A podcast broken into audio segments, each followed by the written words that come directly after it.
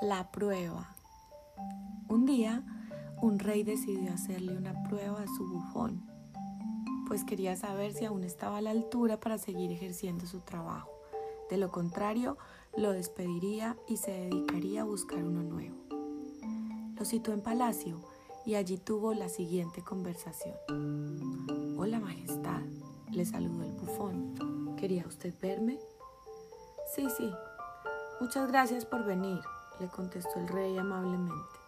Verás, llevo un tiempo pensando en si sigues siendo igual de bueno que al principio. Por eso he decidido hacerte una prueba. A ver si sigues manteniendo esa chispa y ese ingenio.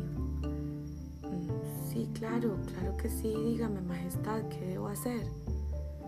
Bueno, pues he pensado, quiero ver si eres capaz de ofenderme de tal manera que tu disculpa sea incluso peor que tu ofensa.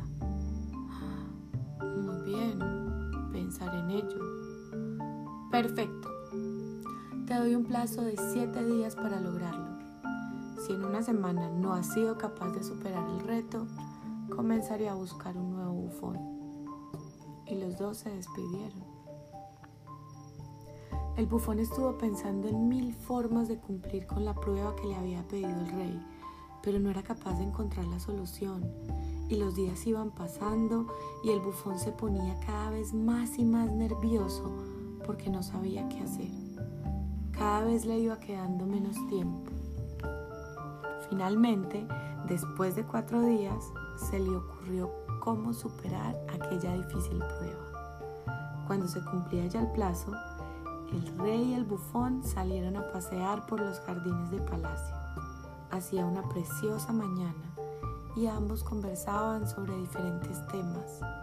De pronto, el bufón agarró por sorpresa al rey y sujetándolo por la barba, le dio un beso en la boca. ¡Ah! ¿Pero qué haces? Suéltame, suéltame. Te has vuelto loco.